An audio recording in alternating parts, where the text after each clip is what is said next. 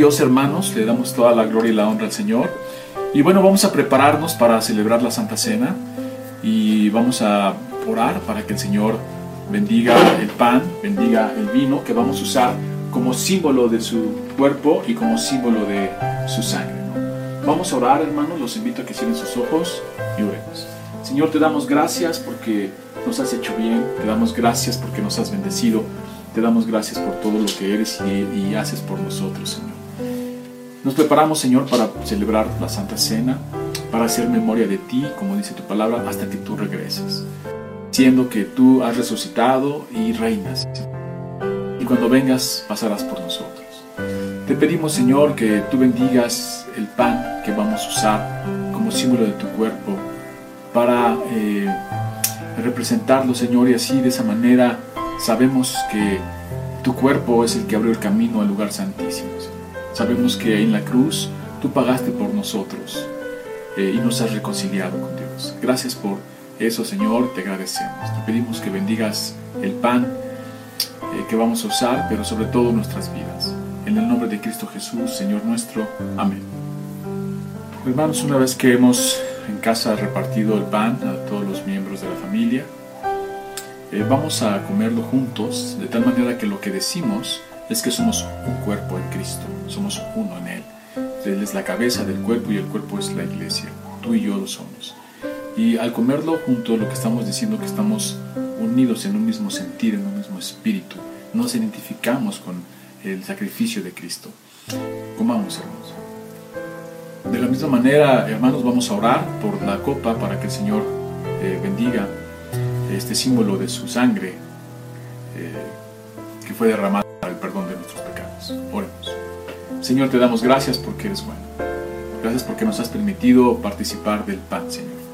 Gracias porque has sido bueno con nosotros. Señor, te pedimos que bendigas esta copa, Señor, que símbolo de en la cruz. Tu sangre bendice la copa, nuestras vidas. En el nombre de Cristo Jesús. Amén. Hermanos, si tenemos ya la copa, bebamos juntos. Muy bien, hermanos, pues ahora que hemos celebrado la Santa Cena, que es un privilegio para todos nosotros, vamos a prepararnos para el sermón de esta mañana, de la, la fe y la gracia.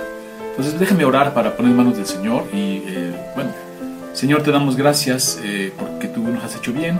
Señor, me pongo en tus benditas manos para compartir tu palabra, Señor, y Queremos, Señor, que tú bendigas eh, este sermón, Señor, y que pueda yo predicar tu palabra. En el nombre de Cristo Jesús. Amén. Muy bien, hermanos, pues vamos a abrir nuestras Biblias. recuerden que estamos trabajando sobre una base, una base teológica, sobre el fundamento que está en Romanos capítulo 1, versículo 17. Vamos para allá y vamos a empezar eh, nuestro sermón eh, construyendo, como lo hicimos la semana pasada, sobre el mismo fundamento. Dice Romanos, voy a leer un poquito antes, versículo 16, Romanos capítulo 1, versículo 16 y 17. Dice la palabra de Dios así. Porque no me avergüenzo del Evangelio, porque es poder de Dios para salvación a todo aquel que cree, al judío primeramente y también al griego. Porque en el Evangelio la justicia de Dios se revela por fe y para fe, como está escrito, mas el justo por la fe vivirá. Recuerden que la construimos sobre este fundamento y seguiremos construyendo sobre este fundamento que es el Evangelio. La justicia de Dios revela por fe y para fe. Y como está escrito, mas el justo por la fe vivirá. Y sobre eso vamos a construir. Primero ya dijimos que es el Evangelio, ¿no? Lo, establecimos la semana pasada, rápidamente voy a hacer un, bosquejo para de ahí empezar. Eh, hoy el tema va a ser cómo eh, puedo eh, luchar y vencer contra los pecados de desánimo y orgullo. Eh, vamos a construir para poder explicar. Muchos estarán preguntando, ¿cómo puedo hacerle? Porque sí, yo tengo el pecado de orgullo, yo tengo el pecado eh, de desánimo, eh, pero ¿qué hago? ¿Cómo lucho contra ellos y cómo venzo estos pecados? Bueno, para allá vamos, vamos a empezar a construir. Entonces, quedamos que el Evangelio es Cristo, ¿no? El Evangelio es, según desde Primera de Corintios capítulo, es que Cristo murió, por nuestros pecados y resucitó para nuestra justificación conforme a las escrituras. Entonces ya entendemos que este acto sublime es un acto sublime de la gracia de Dios. Eh, Cristo muriendo en la cruz por nosotros, por nuestros pecados, el justo por los injustos. ¿Y cómo es que tenemos acceso a esa gracia? Porque recuerden, lo que te salva no es tu fe, lo que te salva es el, sacrificio de Cristo. La fe te lleva ahí, a creer eso. Y por fe lo crees, porque muchos lo leen y no lo creen, no lo aceptan. Nosotros por fe lo creemos y vivimos por fe.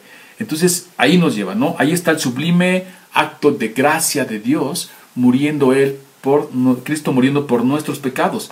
Como dice Efesios 8, 2.8, eh, porque por gracia sois salvos por medio de la fe, y esto no de vosotros, pues es don de Dios. Ahí está, la fe llevándonos a la gracia, una fe salvadora, porque nos lleva ahí.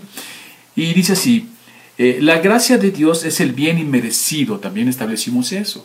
Porque cuando hablamos estos términos de gracia, mucha gente que nos ve a través del eh, Facebook ha de decir, bueno, ¿qué es? Y cada quien tiene su, su, concepto de gracia, pero nuestro concepto de gracia es bíblico. Porque el otro día les preguntaba a los jóvenes, ¿ustedes creen que los varones, les preguntaba a las, a las, hermanas, ¿usted cree que los varones que estamos aquí somos agraciados? Y alguien diría, bueno, depende de qué te refieras con gracia. Bueno, la gracia es el bien de Dios inmerecido. No lo merecemos, pero nos lo da a través de muchas maneras, ¿no? Dice la palabra de Dios, eh, que por gracia somos salvos por medio de la fe. Partiendo de allí, podemos entender que la fe y la gracia van juntas para salvación. Esta fe salvadora. Ya que la fe es lo que nos lleva a creer en el sacrificio de Cristo, muriendo por nosotros. Y la gracia de Dios es derramada en nuestro diario vivir. Eso quiere decir que la gracia no solamente, o sea, el sacrificio, de, cuando yo creo en el sacrificio de Cristo, bueno, y soy salvo. La salvación viene con la gracia, como ya lo leímos. Pero esta gracia no solo queda en un evento futuro de que soy salvo y voy a, cuando muera voy a, ir a vivir con Él en el cielo, sino esta gracia se derrama todo el tiempo en mi vida. Todo el tiempo Dios está derramando gracia. Explicamos la semana pasada el concepto de gracia común. El sol sale para buenos, malos, eh, yo hace llover Dios para justos e injustos. Esa es gracia común, así le llamamos. Y la salvadora pues, es la que tenemos nosotros que creemos en Él. Es la misma gracia. Eh, eh, eh, eh, es la misma gracia manifestándose en estas maneras. Y ahí nos, a todos nos da. Yo diario y tú y yo vivimos diario por la gracia de Dios y recibimos comida, alimento, sustento, todo por la gracia de Dios. Inclusive decíamos la semana pasada que las mismas enfermedades, las mismas situaciones difíciles, complicadas, es gracia de Dios, porque para los que amamos a Dios, todo obra para bien. Es gracia de Dios. Bueno, dice, partiendo de ahí vemos que el sacrificio de Cristo, amor inmerecido, eh, y la gracia de Dios es derramada en nuestro diario vivir. Y esto nos cambiará primeramente en nuestro interior. Tú entiendas la gracia de Dios, aceptes la gracia de Dios y lo hagas de esta manera interiormente. El Espíritu Santo que mora en nosotros cuando creemos, por gracia, nos va cambiando interiormente. Eh, lo que sentimos cambia lo que sentimos, lo que pensamos, lo que anhelamos, y eso se verá reflejado en agradecimiento y contentamiento. Asimismo, eso tendrá un impacto al exterior y cambiará la manera en cómo eh, nos relacionamos con nuestro prójimo. Y sobre todo, hermanos, nuestra relación con Dios, primeramente, y luego nuestra relación con el hermano, con el prójimo. entender la gracia de Dios y entender este sacrificio merecido hace que mi relación vertical con Dios sea plena y que mi copa esté rebosando. Y eso va a dar un resultado eh, horizontal hacia los demás. Mi cambio interior se va a ver reflejado en mi comportamiento exterior. Eh, eh, si, yo veo y entiendo lo que, que todo es por gracia, pues verticalmente mi relación es buena y horizontalmente también. Entonces, la misma fe que nos justifica, voy a explicar eso, porque a veces estos términos ¿no? Y la gente dice, bueno, ¿qué es eso? ¿no? aunque ya lo hemos explicado, voy a cada vez que mencione términos técnicos, eh, explicar. La fe, dice, la fe que nos justifica, o sea, eh, justificados pues por la fe, tenemos paz para con Dios, dice la palabra de Dios. Entonces, yo creo en que el sacrificio de Cristo que hace por mí, que está pagando y cumpliendo y satisfaciendo la justicia de Dios, y eso me da salvación esa fe que hace que mi relación con Dios sea buena, también esa fe, esa fe me santifica. Vamos a explicar el término santificación. Quiere decir que me aparta de todo lo que está mal y me aparta para ser santo, para que lo entendamos, es separado para Dios. y ser santificado. Primeramente, cuando yo llego al Señor, ya soy apartado para Dios, es una santificación inmediata, pero también hay una santificación progresiva, que el Señor me va quitando y limpiando todo lo que no le agrada y todo lo que eh, no, es, es eh, acepto para Él. Entonces, la santificación que me justifica, que me... Decía que la salvación, la, la fe que nos justifica también nos santifica, porque nos va haciendo un cambio interior primeramente y luego exterior. Nos va a apartar de todo lo que no le agrada a Dios, de esos pecados que nos asedian, que están ahí sobre nosotros, acechándonos, y si no estás sujeto al Señor vas a tropezar. Y esta fe que me hizo creer en el sacrificio de Cristo, que me justifica, esta misma fe me va a hacer cada vez más como Cristo. La fe en la gracia de Dios, en el amor inmerecido de Dios recibido en mi vida. Vamos a poner unos ejemplos. Si yo entiendo que Dios me perdonó inmerecidamente en Cristo, eso me da libertad, eso me da gozo, me da descanso, me da salvación. Pero eso mismo me va a hacer diferente con los demás. ¿Por qué? Eh, si Cristo me perdonó, entonces yo sabré perdonar a mi prójimo. Si yo entiendo que Dios me ama en Cristo, yo amaré a mi prójimo. Si Cristo me consuela, yo consolaré a otros con la misma consolación con la que fui consolado. Y así, entonces eso, ese, este, esta fe en la gracia de Dios que me justifica, que me hace ser salvo, la gente lo notará y verá una diferencia antes de que, que, eras cristiano y ahora que has venido a Cristo, que el Señor te ha llamado conforme a su propósito, va a haber ese cambio, porque tu fe va a ser una fe que refleja a los demás. No hay pecado que el cristiano no pueda perdonar, porque Cristo nos perdonó. Dice, de la manera que yo os perdoné, perdonaos a los demás. Entonces, el argumento está ahí. Ya recibí gracia y tengo que dar gracia. La importante de la fe en la gracia de Dios que también nos santifica, es la que me hace ser cada vez más como Cristo. Y todo lo hacemos por qué? Por fe en lo que Él hizo por mí y por fe en lo que Él hará por mí. Y yo hago lo mismo con los demás. Y es importante este concepto de la fe, porque dice la palabra de Dios, pero el que duda sobre lo que come es condenado porque no lo hace con fe. Y todo lo que proviene y todo lo que no proviene de fe es pecado. Romanos 14, 23. Allá hay un punto importante. Yo tengo el justo por la fe vivirá. Y la justicia de Dios se revela por fe y para fe. Esos conceptos son importantes porque yo entiendo que si no tengo fe, como dice eh, el texto, sin fe es imposible dar a Dios. Es un concepto que tienes que grabar en tu vida. Todo lo que hagas tiene que ser en fe. Y más adelante vamos a explicar que muchas veces nos confundimos y pensamos que las cosas tienen que ser por gozo, por ánimo, por ímpetu y no, la Biblia no dice eso. Puedes hacer cosas con ánimo y puedes hacer cosas con gozo, pero si no están por la fe, dice, sin fe es imposible agradar a Dios, así hagas cosas buenas no lo vas a agradar. Es por fe y para fe. Luego dice otro texto. Eh, ah, bueno, dice la palabra de Dios, perdón por tantas fallas, pero queda fuera de nuestras manos. Entonces déjeme repetir, pero el que duda sobre lo que come es condenado porque no lo hace con fe, y todo lo que no proviene de fe es pecado. Romanos 14, 23. Ahí está claro. Todo lo que no proviene de fe.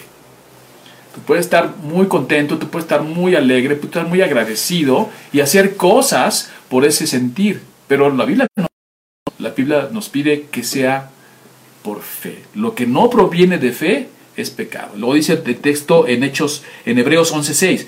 Pero sin fe es imposible agradar a Dios, porque es necesario que el que se acerca a Dios crea que le hay y que es galardonador de los que le buscan. Entonces, las cosas que hacen venir de la fe y sin fe es imposible agradar a Dios. Entonces entendemos por qué dice la palabra de Dios que el justo por la fe vivirá y por fe y para fe. Eh, entonces, el concepto de la gracia de Dios para no equivocarme en cuanto a mostrar a los demás la gracia que he recibido inmerecidamente. De gracia recibí, ¿has escuchado ese texto? De gracia doy. Pero ¿qué tanto lo entendemos?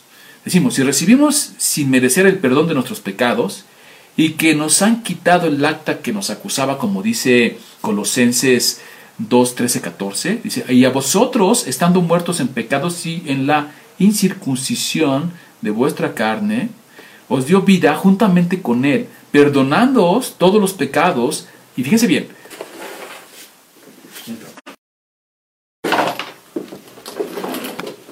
Muy bien. Seguimos, hermanos, perdón por todas estas fallas de, internet, pero bueno, vamos a seguir adelante y que esto no nos quite el gozo. Decía que, eh,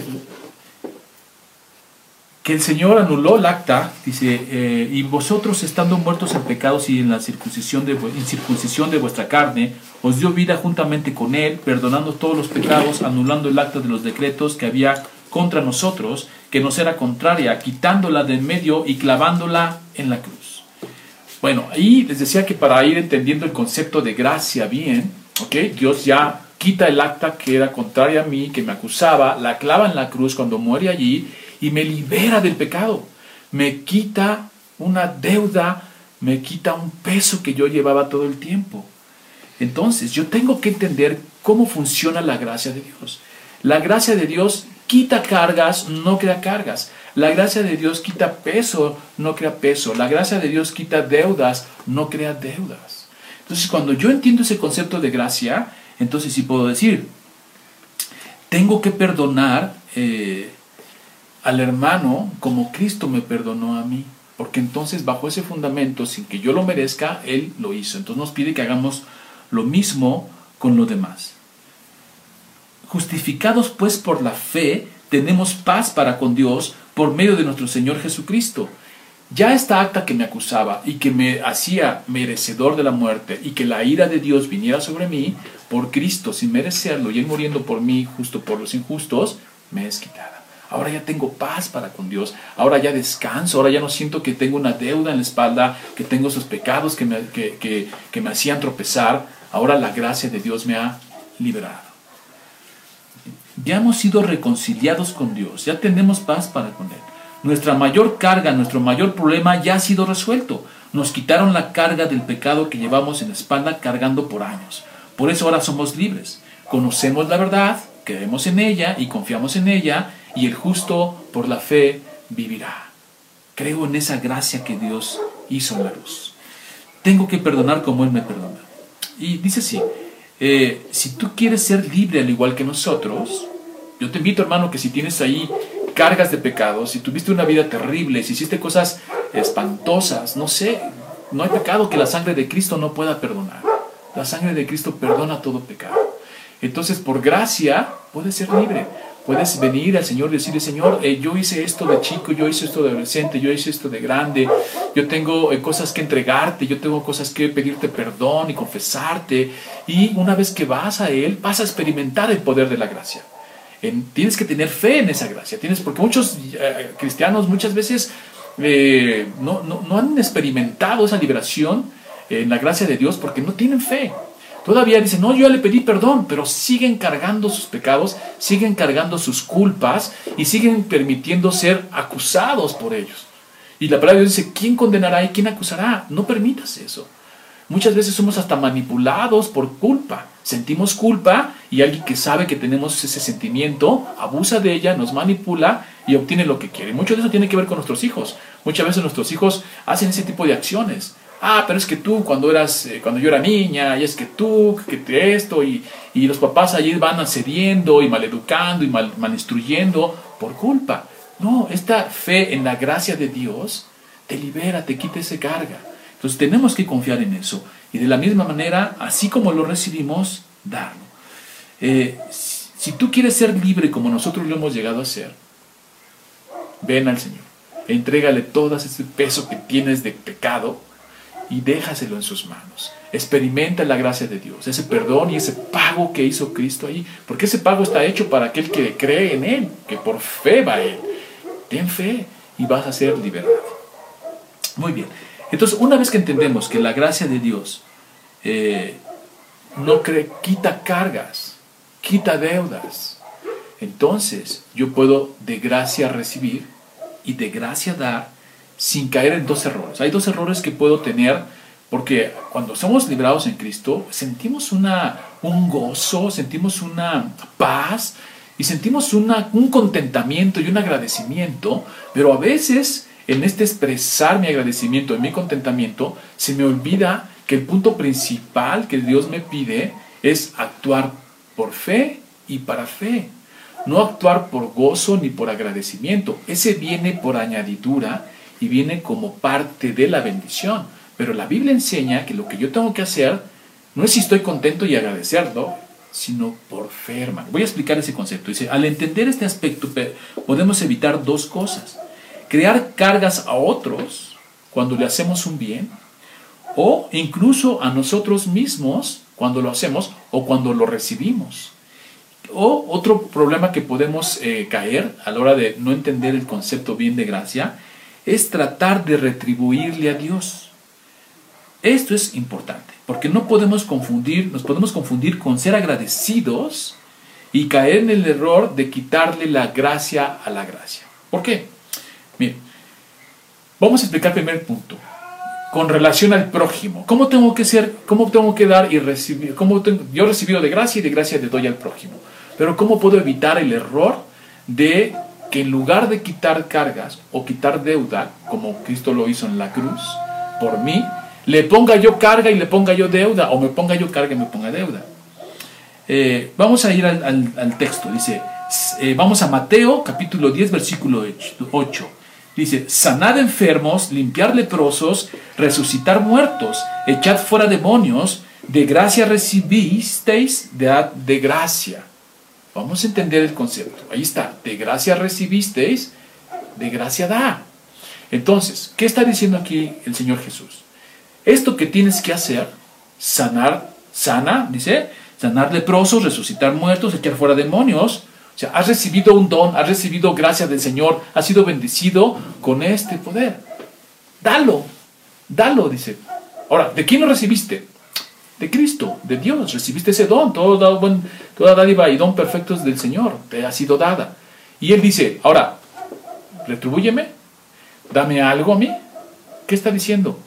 Haz el bien al otro. Es la manera que Dios le gusta que eh, eh, actuemos por fe y para fe. Recibiste por, por gracia este don y lo haces hacia el otro, sin esperar nada a cambio, porque a veces hacemos algo y esperamos algo a cambio y eso está mal, porque ya le metemos deuda ahí, ya le metemos carga, ya le metemos eh, presión al hermano. Voy a poner un ejemplo. Ya, ya, vimos el texto que dice, Señor, haz esto, haz el otro, bendice a los demás, bendice a los demás, porque lo recibiste y así como lo recibiste sin merecerlo, pues dáselo a los demás sin tener que condicionarlo, porque a veces condicionamos eh, la gracia de Dios, la detenemos, la obstruimos, porque condicionamos. Decimos, ah, no, eh, yo no, me cae mal, ¿no? Ah, no, es que no tengo ganas, ah, es que, no, hermano, lo recibiste, dalo.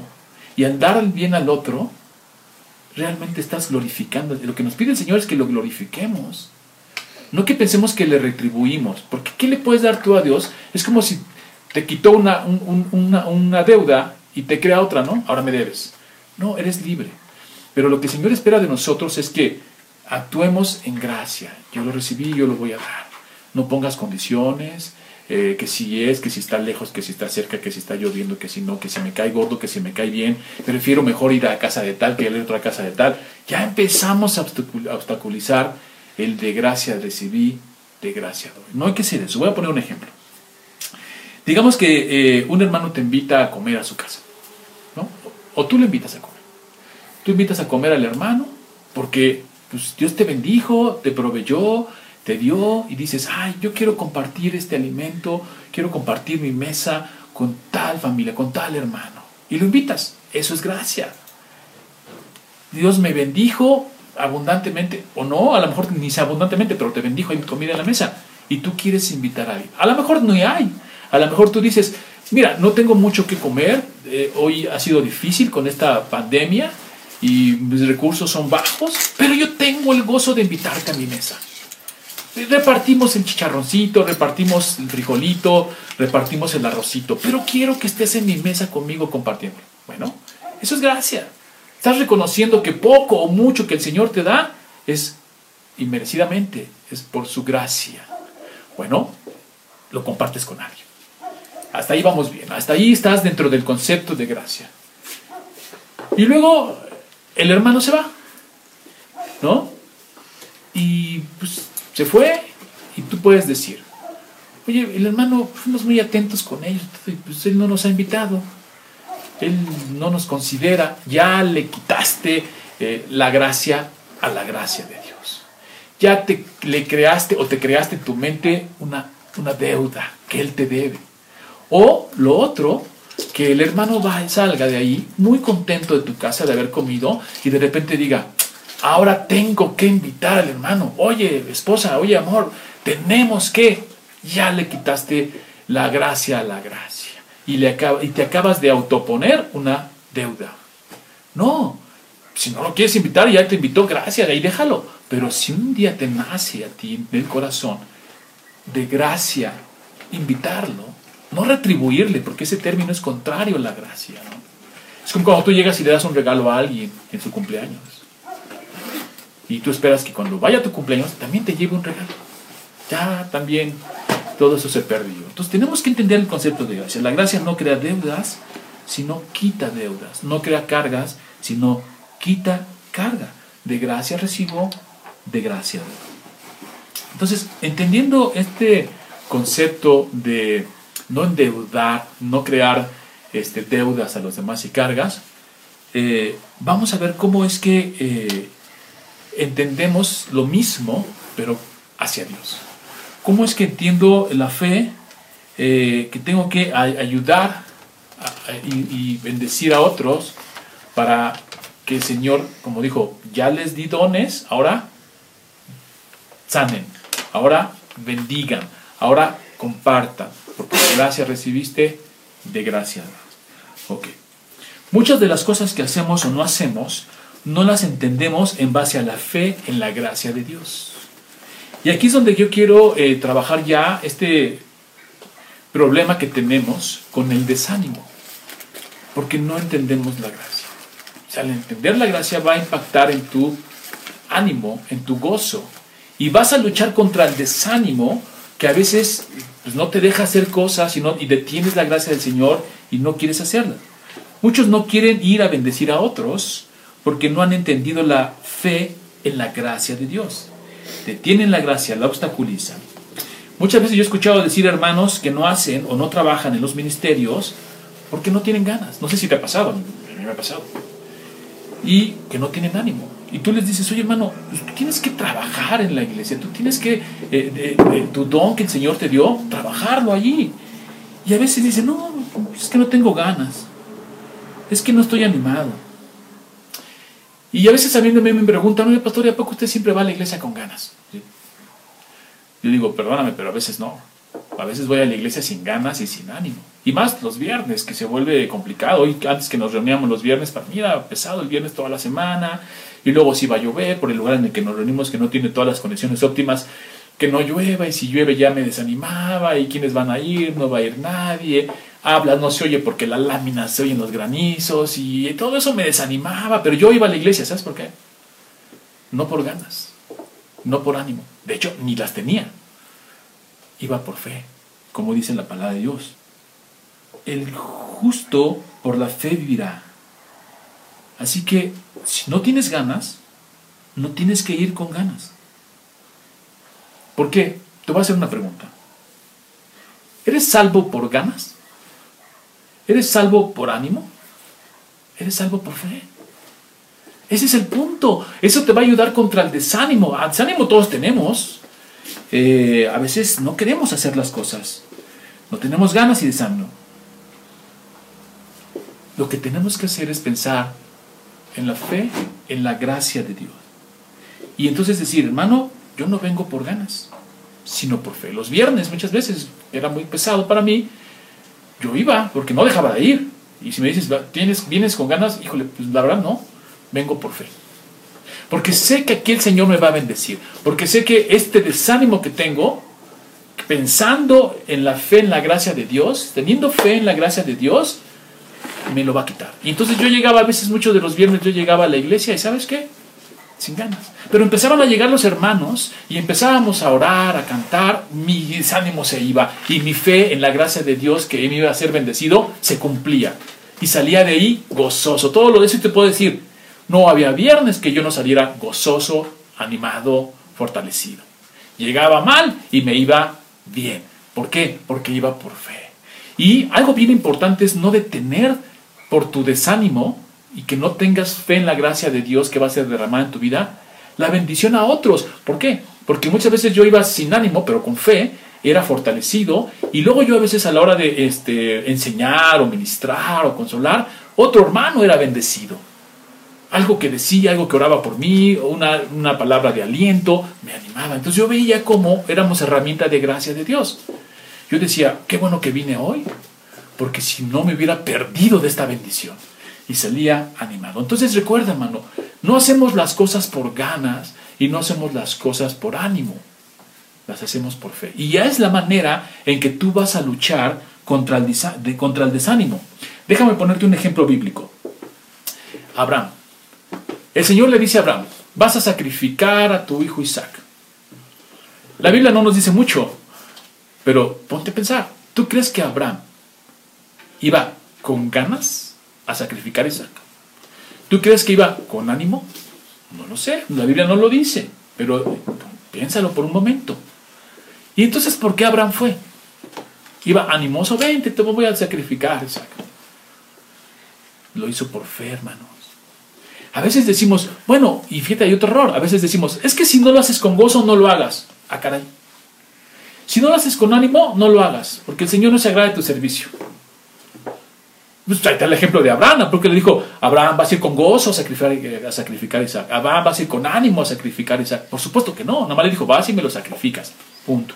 Y en ese proceso, porque hay cosas que a veces son difíciles en nuestra vida, que nos crean desánimo, nos crean descontento, eh, estás luchando, ¿cómo lucho, Señor? Porque no tengo ganas, ¿no? Como Moisés le dijo al Señor, no quiero ir, vas a ir. No quiero ir tres veces. Dice, bueno, está Eroni, pero vas, ¿no? seguramente iba ahí eh, eh, Moisés también, como decimos, arrastrando la cobija, ¿no? Pero iba por fe. Entonces, la manera de luchar contra el desánimo, hermanos, y no de tener la gracia para ti, para otros, es hacerlo por fe. ¿No tienes ánimo? Ese vendrá después. ¿No tienes contentamiento? Ese vendrá después. Porque esa es la manera de luchar. Yo te lo digo, yo iba los viernes y salía de ahí contento. Salía de ahí eh, gozoso. Salía de ahí bendecido. Y así es como, como regresó Abraham. Bendecido. Entonces el Señor no nos pide que lo hagamos porque a veces decimos, ay, no tengo ganas. Pues no. Y, esa es nuestra excusa, ¿eh? No, es que al Señor hay que servirlo con gozo y alegría, y si no, no tiene caso. No, eso, la Biblia no enseña eso. Al Señor hay que servirlo con fe. Y si tienes desánimo, esa misma fe en la gracia de Dios que va a ser derramada en tu vida cuando empieces a hacer lo que tienes que hacer, se te va a quitar el desánimo, se te va a quitar el gozo. Y si estás luchando con el desánimo hoy en día, en tu congregación, en tu iglesia, piénsalo. Es por fe. Hay cosas que no lo haremos con gusto, pero al final el resultado trae bendición. Eh, ahora, eh, todos los textos que hemos citado, como lo hemos dicho, se trata de fe. Todo lo que no proviene de fe es pecado y, y sin fe es imposible agradar a Dios. Ahora, vamos a ver este concepto. Ya vimos cómo tengo que trabajar. De gracia recibo, de gracia doy al hermano. Por fe. Por fe.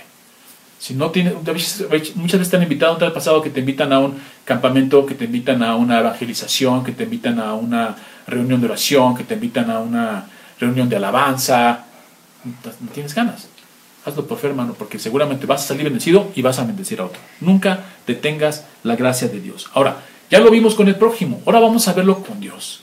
Eh, ¿Cómo es que Dios me bendice y cómo yo tengo que ser agradecido a Dios sin caer en el error de quitarle la gracia a la gracia. Porque pensamos que ya hemos recibido el amor de Dios inmerecido, pues ahora tenemos que retribuirle a Dios. Cuando tú piensas así, estás equivocado, porque suyo es la tierra, su plenitud, el mundo y los que en él viven. ¿Qué le puedes dar que no sea de él? A una buena obra. Este, Dios me bendijo y entonces le voy a retribuir eh, yendo a evangelizar, predicando el evangelio. No, quítale la palabra retribuir. ¿Por qué? Porque las mismas obras que tú puedas hacer buenas fueron preparadas por él de antemano para que anduviésemos en ello. Entonces, ¿cómo le retribuyes a Dios? Y ya te pusiste una carga, cuando Él te las quitó. No, no tenemos que caer en el error de pensar retribuirle a Dios y ponernos cargas. Hay que quitarnos. La misma palabra retribución es contraria a la gracia. Ok, entonces la pregunta es, ¿Cómo retribuyo a Dios por su gracia sin crearme carga y quitarme la gracia, quitarle la gracia a la gracia? Primero, no lo digas así, porque la retribución, ya lo dije, es contraria a la gracia. Podemos ponerlo así. ¿Cómo agradezco a Dios por su gracia inmerecida? O mejor, ¿cómo lo glorifico? Ese es el punto.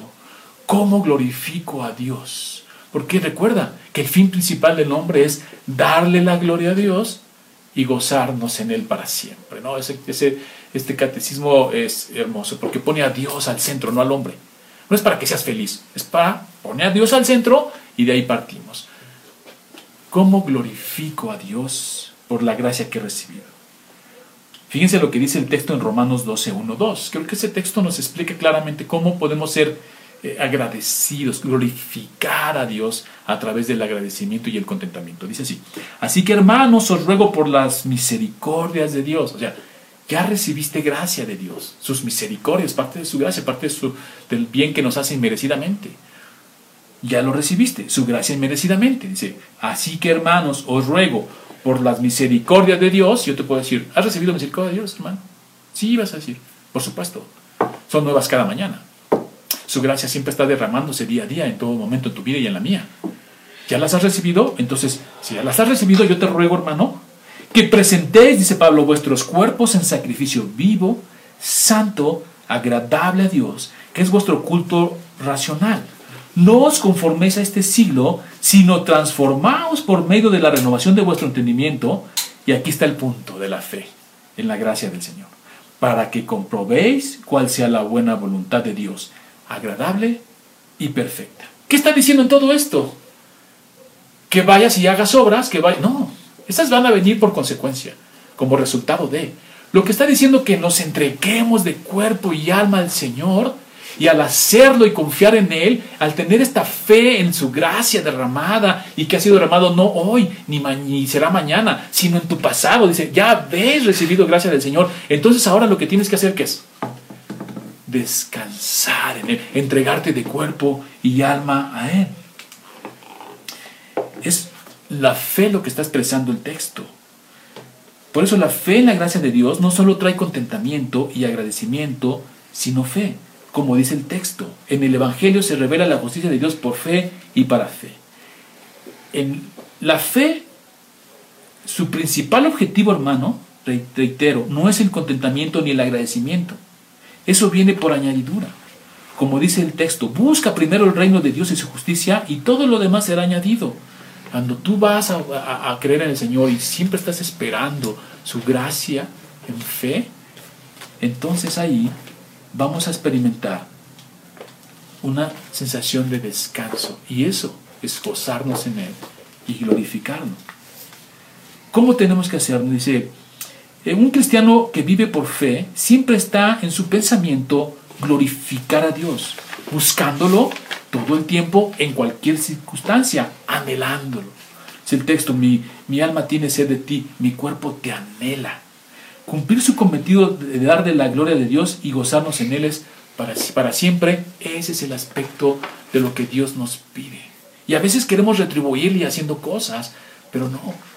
La manera de agradecer a Dios, la manera de es glorificándolo. ¿Cómo? Confiando en Él. Por eso dice, por fe, creo en eso y para fe. Te, tiene que crecer tu fe, tiene que aumentar tu fe. Y entonces el Señor es glorificado. Ahora descansas en Él. Ahora te llegan situaciones que antes te hacían sudar y que te hacían, que te quitaban la paz, te quitaban el gozo. Ah, pues ahora, por fe, dices, Señor, ¿cómo me has bendecido? Tengo 51 años y nunca ha faltado alimento en mi mesa porque habría de faltar. ¿Y eso qué hace? ¿Que yo salga a la calle a hacer cosas? No, que descanse Como dice el texto, en paz me acostaré y mismo dormiré, porque solo tú, oh Jehová, me haces vivir confiado. O sea, mi fe me trae más fe, fortalece mi fe y descanso más en ti. Y el Señor es glorificado. Eso es lo que está diciendo. Cuando nosotros venimos a Cristo y nos entregamos a Él de cuerpo y alma, lo que estamos haciendo es decirle, me rindo ante ti, haz conmigo lo que tú quieras, confío en ti y descanso en ti. Es un asunto de fe y no de obras. Es confiar en que la voluntad de Dios es buena, agradable y perfecta. Las obras vienen como consecuencia. Y a veces esto de descansar en la voluntad de Dios, que es buena, agradable y perfecta, si no tienes fe, luchas. Y luego de repente no la ves tan agradable ni tan perfecta, ni buena. ¿Cómo, Señor? ¿Por qué me pasa esto a mí? ¿Cómo? Si yo te canto, si yo te adoro, si yo voy el domingo a la iglesia, si yo ofrendo, ¿por qué me pasa esto a mí? No estás entendiendo la gracia. La gracia de Dios es que lo que te pase es para, para bien. Entonces tu fe en la gracia de Dios es el Señor tiene un propósito. El Señor me está diciendo algo a través de esta prueba. Dime para qué, Señor. No me dejes pasar de noche la prueba. Dime para qué es. Entonces tú estás en fe, confiando en su gracia. Y luego pasa el tiempo y dices, ah, gracias Señor, ahora ya entiendo por qué estas situaciones me pasaron de niño, de adolescente, de grande. Ahora yo lo entiendo y tú me estabas guardando, tú me estabas cuidando, ¿no? Y en muchas circunstancias eh, uno a veces piensa, eh, hablando un poco del dinero, a veces uno piensa que la bendición, como los judíos pensaban que el Señor te bendice si eres próspero en cuanto a dinero. No. Muchas veces el que no te dé dinero es una bendición y te niega. Pues a veces te preguntas, bueno, ¿y por qué si yo, el Señor me ha dado dones y talentos, capacidades, no puedo obtener estos, eh, llegar a estos objetivos? en mi empresa, en mi negocio, en mi trabajo. Yo veo que otros lo hacen, porque el Señor te está marcando un camino, te está cuidando, porque muchos de nosotros podríamos tropezar. Yo alguna vez me pregunté por qué yo no podía cerrar grandes negocios como otros. Pues porque el Señor ya tenía trazado mi camino, iba a ser pastor, y un pastor no puede ser empresario. Pero no lo entiendes. Pero si tienes fe, tú dices, espera, espera en Dios, espera en Dios. Él sabe por qué te está negando esto y te está dando lo otro. Te está quitando, te está poniendo. Él sabe.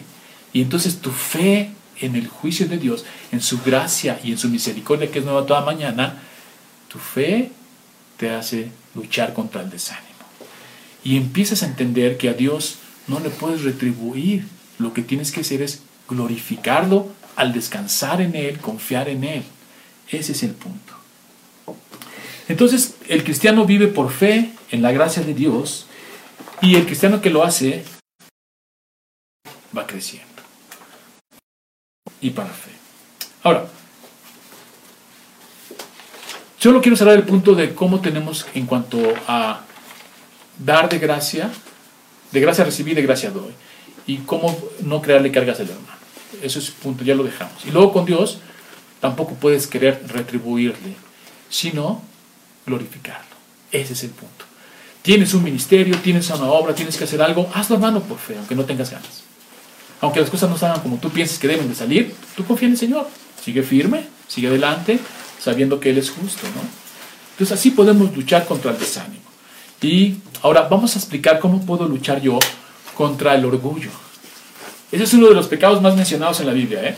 La idolatría y el orgullo son de los más mencionados en la Biblia. Es algo que el hombre tiene allí.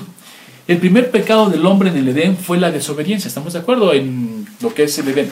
Estamos en el Edén y de repente el Señor le da instrucciones, hace un pacto de obras con Adán y le dice qué tiene que hacer y qué no tiene que hacer y cuál sería el beneficio si lo hace y cuál sería la consecuencia si no. Y junto con Eva desobedecen. Pues uno podría decir que la desobediencia es lo que hizo que tropezaran en el Edén. Bueno, pero la desobediencia tiene una fuente o algo más profundo. ¿Por qué desobedecerías tú? Está claro, te dijeron, te dieron todo. ¿Por qué desobedecer? ¿Qué hay atrás de la desobediencia? El orgullo. El orgullo es la fuente de muchos pecados. El orgullo es como un caldo de bacterias, hay caldo ahí de pecados que se van cuajando y de ahí sale la desobediencia, salen los celos, sale eh, el no perdonar, el orgullo, la soberbia, de ahí sale todo, o sea, del orgullo mismo piensa a brotar un chorro de pecados. Esa es la fuente de muchos. El orgullo es de los pecados más mencionados y la fuente de muchos. Ya vimos que en el Edén la desobediencia, es, su fuente es el orgullo. ¿Por qué el orgullo dirán? Pues ¿por qué era el orgullo? Bueno, el Señor puso al hombre y a la mujer ahí y él al centro. Él estaba al centro de todo y les da instrucciones y ellos tenían que confiar en Él, obedecerlo, confiar en Él, pero entra el orgullo. Ah, caray, si hago esto, ¿seré igual que Dios? Ahí está tu orgullo. Y entonces el orgullo que pasa en el Edén, que es, quita el hombre a Dios del centro de su vida, del centro de su matrimonio, y se pone Él. Ese es orgullo. ¿Cómo se muestra? En la desobediencia. Muchos de nosotros eh, desobedecemos por orgullo, inclusive a nuestros hijos. Muchos de nuestros hijos desobedecen porque son orgullosos. Y el orgullo está metido desde el principio en el matrimonio, como lo acabamos de ver aquí. El orgullo en los matrimonios es la causa de muchos problemas. Muchos matrimonios han sido destruidos por esa causa. En los matrimonios, los primeros años, muchos, no todos, pero en los primeros años, uno experimenta la lucha de poderes. Uno quiere dominar al otro. La mujer quiere controlar al hombre y el hombre quiere someter a la mujer.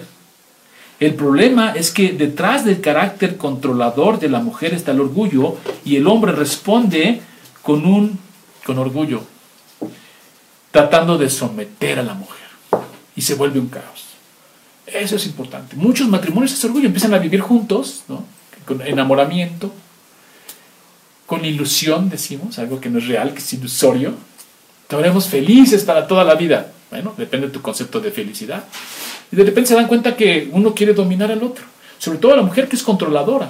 También nosotros lo somos, pero de otra manera. La mujer quiere controlar como lo hizo Eva en el Edén. Lo que fue controlar a...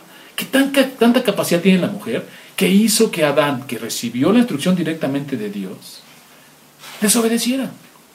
La mujer lo controla y entonces Adán, eh, con toda la intención, él sí ya no fue engañado. Él con toda la intención va y desobedece a Dios por ser orgulloso pues Dios está al centro, pero no lo necesitamos, entonces lo desobedezco. Y me pongo yo al centro de mi hogar. Y así es lo que pasa en los matrimonios hoy en día y en cualquier tiempo. Todo matrimonio empieza a tener por orgullo esa lucha de poder. Y empieza a querer uno, la mujer, a controlar y el hombre a someter. Y se vuelve terrible. Y muchos terminan divorciándose, separándose. Y luego terrible cuando ya tienen hijos. El daño es gravísimo y todo por el orgullo. Por eso vemos después a Pablo diciendo que el hombre ame a su esposa y su esposa respete a su esposo. Porque el esposo es cabeza de su mujer y Cristo, y Cristo es cabeza del hombre. Fíjense lo que dice Efesios 5, 21 al 25. Someteos unos a los otros en amor. Ahí está el punto. Someteos unos a los otros. O sea, la mujer se somete al hombre y el hombre se somete a la mujer. Y nos dice cómo es el sometimiento de la mujer y cómo es el sometimiento del hombre, porque no es lo mismo. Fíjense. Las casadas estén sujetas a sus propios maridos como el Señor, porque el marido es cabeza de la mujer, así como Cristo es cabeza de la iglesia, la cual es su cuerpo y es su Salvador. Así que como la iglesia está sujeta a Cristo, así también las casadas lo estén a sus maridos en todo. Y aquí está, ya nos dijo cómo se tiene que sujetar la mujer. La mujer se sujeta respetando al hombre. Y el marido se sujeta, amad a vuestras mujeres, así como Cristo amó a la iglesia y se entregó a sí mismo por ella. Y luego 1 Corintios 11.3 dice, pero quiero que sepáis que Cristo es la cabeza de todo varón y el varón es la cabeza de mujer y, de la mujer y Dios cabeza de Cristo. Entonces ya tenemos ahí el concepto. Yo estoy orgulloso y entonces, eh, ¿cómo voy a vencer todo este orgullo? Empezando por el principio, mi, casa, mi mujer, eh, mi esposo. Aquí la instrucción es clara. Mujer, sujétate. Todos sujétense unos a otros. Tú, mujer, lo vas a respetar. Y tú, hombre, la vas a amar. Dios sabe perfectamente por qué nos hizo. ¿Dónde está nuestro problema? Porque un mal diagnóstico, pues hay un mal remedio. Él sabe cuál es nuestro problema. Dice, mujer, deja de querer controlar a tu hombre. Sujétate a Él. Hombre, deja de querer minimizar a tu mujer. Ámala. Ese es el punto. Y miren, a veces muchas, el orgullo no nos permite, eh, y más si estamos alejados de Dios, pues no puedes luchar contra esto. ¿Por qué? Porque yo conozco mujeres muy capaces y los hombres como se sienten rebasados por la capacidad de la mujer y no entienden que es una bendición y la mujer no entiende que le debe de ayudar, el hombre la primera reacción que tiene hacia la forma controladora de la mujer de no sujetarse es a veces minimizarla a veces eh, inclusive castrarla psicológicamente. Yo te digo, varón, si tienes una mujer muy capaz, no le tengas miedo a la inteligencia. Tiene miedo a la estupidez, eso sí, pero no a la inteligencia. Si Dios te dio una mujer capaz, lo que tú tienes que hacer es hacer que ella crezca, porque entonces vas a tener una ayuda idónea con un potencial tremendo. Pero como el hombre no sabe sujetarse a Dios, porque aquí dice, el hombre, eh, eh, la cabeza del hombre es Cristo, y el problema es que el hombre no se sujeta a Cristo. Y entonces el hombre empieza con sus propias fuerzas querer luchar contra estas grandes capacidades de sus esposas y lo que hace nada más es quererla someter, sobajarla, humillarla, hacerla menos. Y vemos mujeres de grandes capacidades y grandes talentos hechas chiquitas. O viceversa, vemos mujeres con mucha capacidad pero muy dominadoras y hacen de su esposo un hombre chiquito. ¿Sí? Si tú tienes un hombre chiquito, tú has contribuido a eso. Entonces tenemos que entender que la gracia de Dios que se nos da, ¿cómo vencemos eh, todo esto? ¿Cómo hacemos? Porque mira, si tú varón, esposo, cabeza de familia, no te sujetas a Cristo, yo alguna vez, eh, de chiquito me acuerdo que teníamos una gallina y no la íbamos a comer. Entonces recuerdo que mi mamá le dio un machetazo en el cuello para que, que muriera y no la pudiéramos comer, pero no lo hizo bien. Entonces me acuerdo que era terrible la escena, me acuerdo que la cabeza se cayó y toda la gallina corría así todavía por todo el patio ahí dando vueltas como loco. Eso es lo que pasa, hermano, cuando tú como cabeza no estás firme en el Señor. Tu cuerpo, el cuerpo de la gallina, el cuerpo de tu casa, tu misma familia, tus hijos van a correr sin ton y son, porque la cabeza está caída. Pero si estás bien sujeto a Cristo y eres cabeza, tu mujer se va a sujetar fácilmente, porque el problema está aquí. ¿Cómo le pides a una mujer? Porque muchas hermanas eh, nos preguntan a los pastores, ¿y cómo me sujeto a mi esposo? Usted no lo conoce, hermano. Le vea cómo es, es un necio. Y hace mal todo. Ah, entonces tienes que ser tú la que lo hagas, ¿no? Entonces tienes que ser la que tú lo ordenes. No, tú vas a ayudar a que Él se centre y que Él y juntos glorificar a Dios. Porque si no, entonces, si no hay cabeza firme allí, todo el cuerpo de la gallina va a andar como locos. Tus hijos perdidos, no firmes, tu esposa faltándote al respeto, pero tú empieces sujetándote a Cristo, hermano varón, y abajo todo va a tener un orden, un sustento.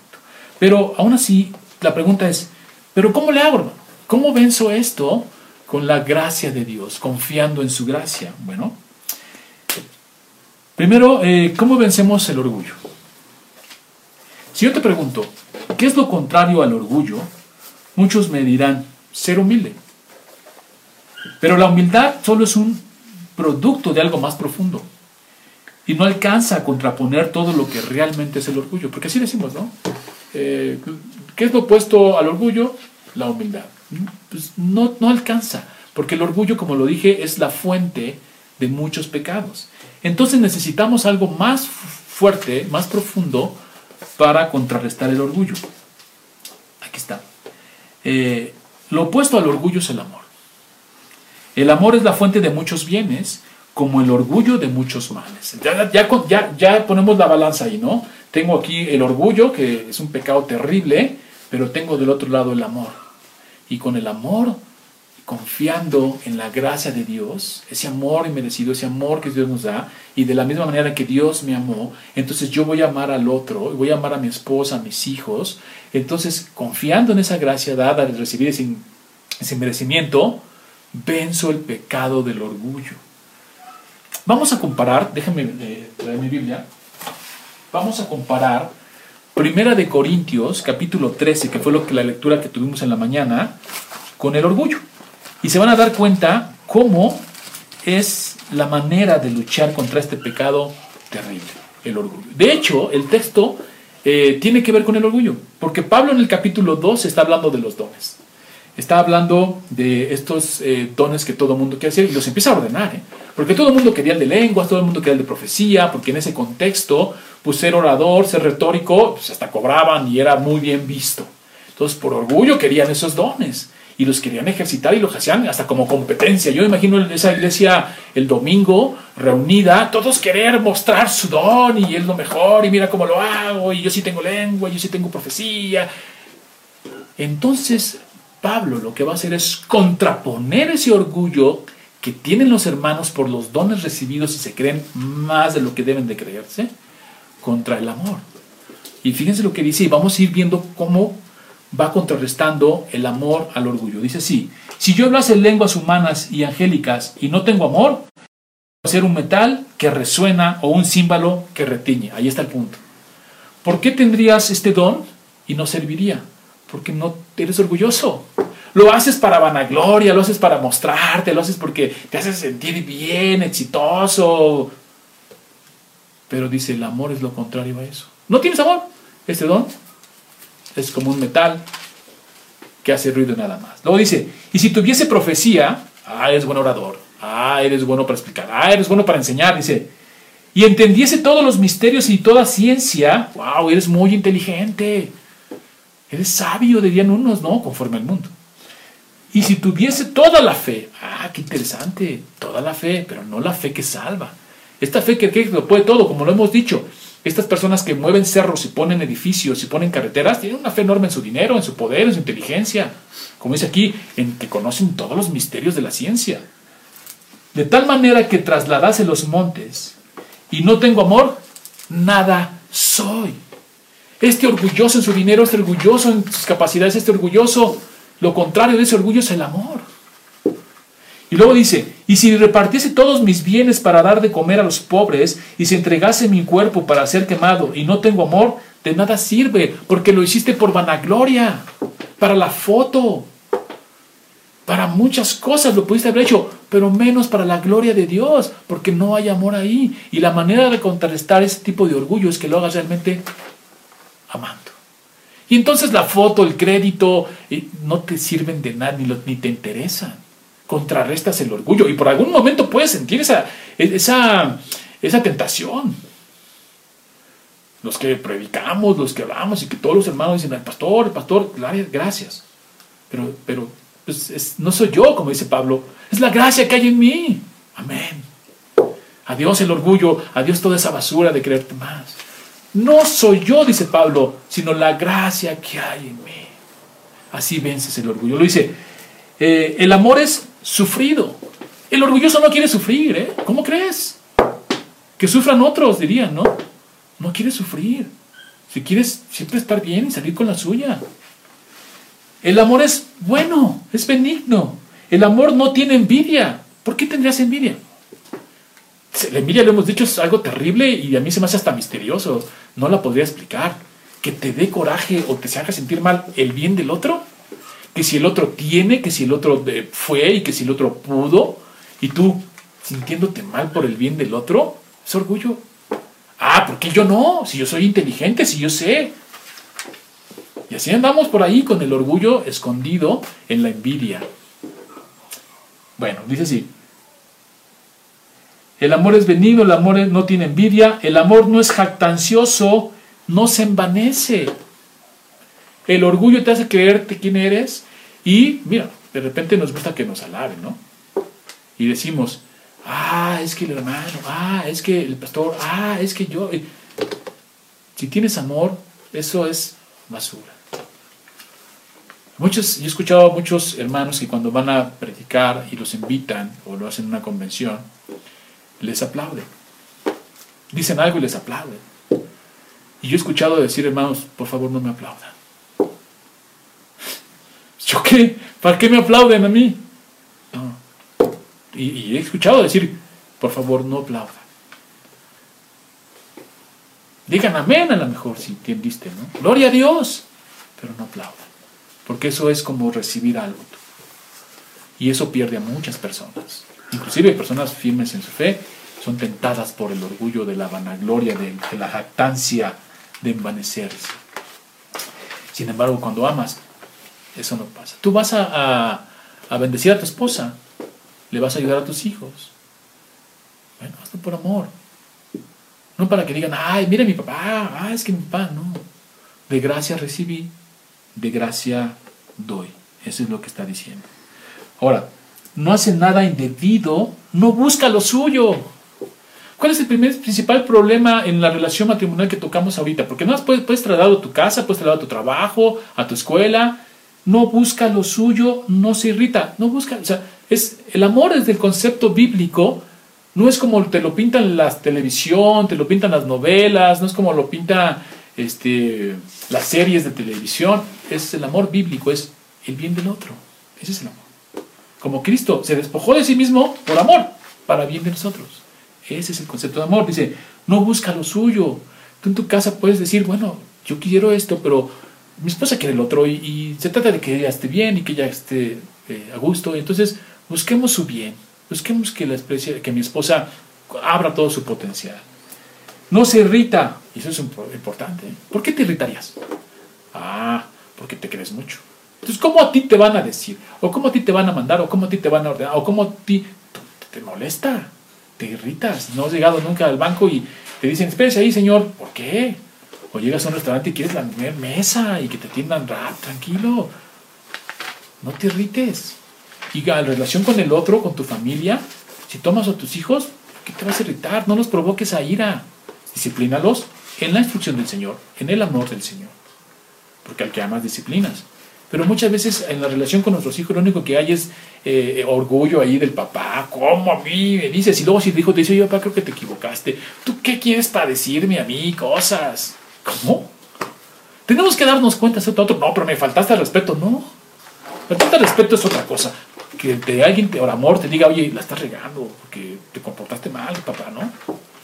Ah, te ofendes, ¿no? Te irritas, ¿no? ¿Tú qué me dices, no? Y si tu papá te dice, oye, escucha a tu hijo, está bien. Si tu esposa te dice, oye, mira, escucha a tu hijo, te está diciendo algo bueno, le está queriendo comunicarse contigo, no, no, tampoco tú te metas. O sea, terrible el orgullo. No guarda rencor. El amor no guarda rencor. ¿Cuántas personas no están llenas de raíces de amargura en su corazón por orgullo? Cuando amas, el amor cubre multitud de faltas. Alguien te ofendió, tienes derecho a enojarte, dice la palabra de Dios. Pero ya guardar algo ahí en tu corazón por orgulloso y decir, ay, es que a mí me hizo, es que a mí me dijo, es orgullo. Cuando quitas el orgullo de eso, realmente experimentas el amor del perdón, del que cubre multitud de faltas. bueno, está bien, pero sí lo voy a decir por amor, pero esto no es algo que a mí me quite la paz, ¿no? Dice, no guarda rencor, no se goza de la injusticia, mas se goza de la verdad. Todo lo sufre, todo lo cree, todo lo espera, todo lo soporta. El amor nunca deja de ser, pero las profecías se acabarán. O sea, este, de lo que te jacta se va a acabar, el amor no.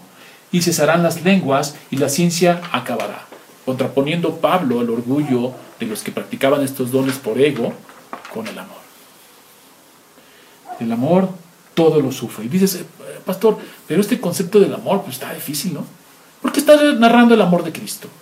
Y nosotros lo que nos pide es imitar a Cristo, buscar a Cristo y ser cada vez más como Cristo. Puede estar fallando en alguno de estos, pero busca, busca estar en amor, eh, contrarrestar este orgullo que no te deja estar en paz, que te quita el gozo, que te rompe relaciones familiares, que te divide entre unos y otros. Quita el orgullo. Actúa en amor. Esa es la manera de vencer el orgullo con la fe en la gracia venidera. El amor es la fuente de muchos bienes. El orgullo, ahora, hay un aspecto del orgullo muy complicado, difícil de, entender y de analizar. Y lo vamos a vencer también con la gracia venidera de Dios, con la gracia de Dios, teniendo fe en que Dios es bueno. Yo pienso el, todo este concepto del orgullo que hemos manejado a través de creer en la gracia de Dios. Si Dios me dice, bienaventurado es mejor da que recibir, yo creo eso. Mejor doy. Y si yo digo que es el, amor me va a quitar mi orgullo y lo va a dejar de un lado, yo creo que Dios está diciéndome algo en mi vida y eso es bueno. Confío en eso y me despojo de todo pecado, de todo mal, ¿no? Eso es confiar en el Señor. Entonces ahí está la manera de vencer estos dos pecados. El primero, que es el que dijimos del desánimo, es entender que las cosas no se hacen por ganas o por ánimo, porque no eres salvo por eso, eres salvo por fe y para fe. Entonces las cosas se hacen por fe. Y, la, y el ánimo eh, y, el gozo y el agradecimiento vienen como consecuencia. Entonces no te confundas, eso de que no tengo ganas o, no lo voy a hacer porque estoy desanimado, te estás equivocado, hazlo por fe. Y el otro que acabamos de explicar ahorita es el orgullo, que está a todos lados, metido allí. Y el Señor nos dice, ama, yo creo en eso. Y entonces empiezo a amar y empiezo a luchar contra todos esos males que tienen como, como fuente el orgullo. Y está la otra parte, una especie de orgullo oculto. ¿Nunca has escuchado que alguien dice, yo soy el más humilde de todos? Ahora sí que sencillito y carismático, ¿no? Yo soy el más humilde de todos.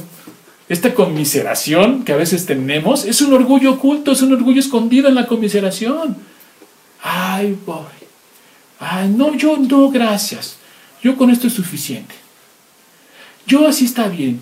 Ay, no, no, no, no, por, favor, este, es que a mí mi papá me abandonó, es que a mí mi mamá me pegaba de chiquito, es que yo, este, pero miren, este, he avanzado, he logrado y todo lo que tengo, este, pues fue a raíz de mucho esfuerzo, o sea, conmiseración. Lo único que al final quieren estas personas es que, de estas que se tiran para que los levantes, es orgullo.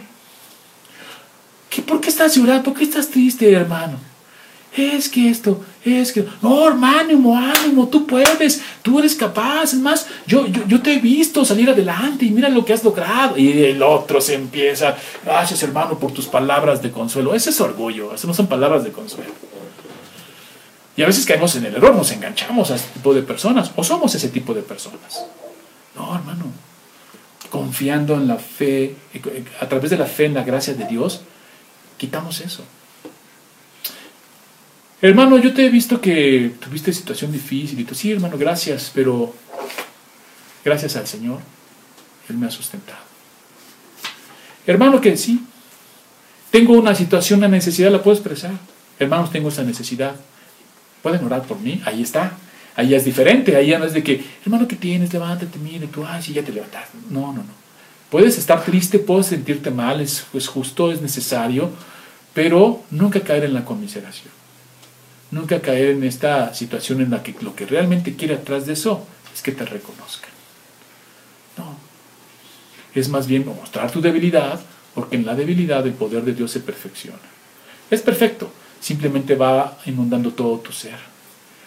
Y decir, gracias a Dios, el Señor me ha sustentado, el Señor me sustentará. En Él confío, en Él espero.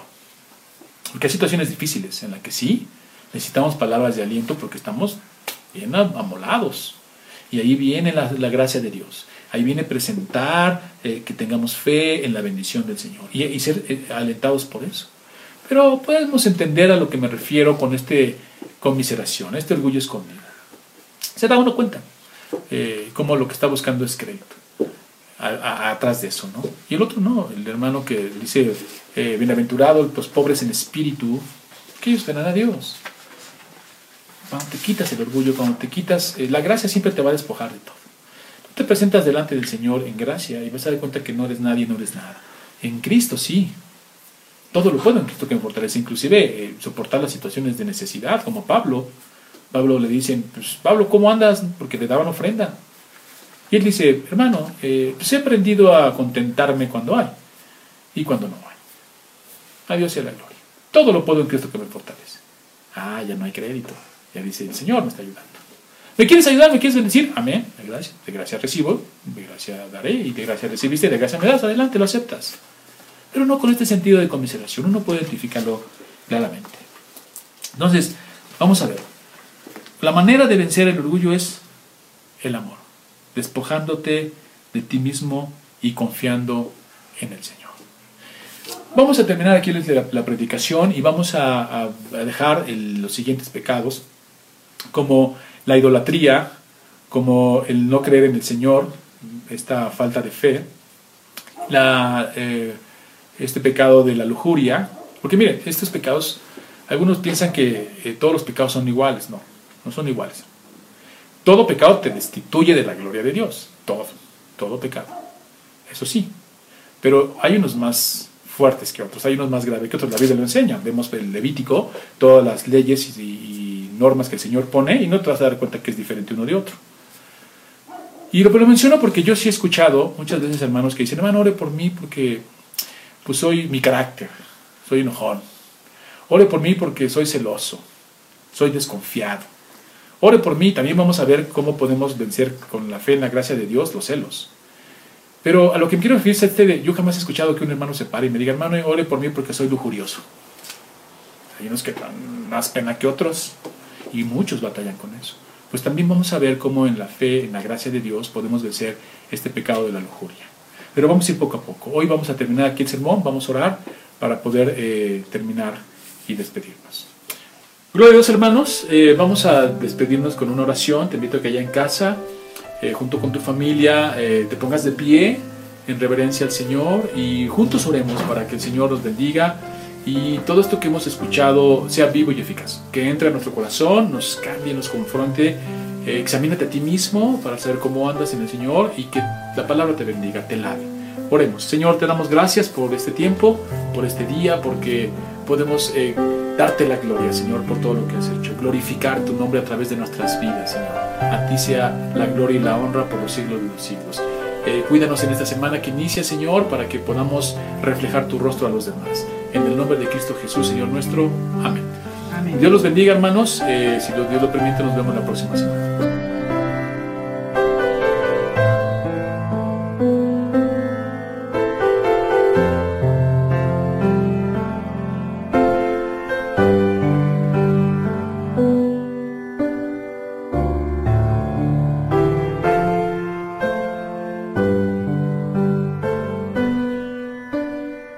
Voluntad se haga así como en el cielo, también en la tierra.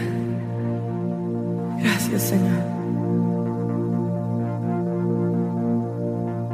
Dios, bienvenido a este lugar y en nuestro corazón venías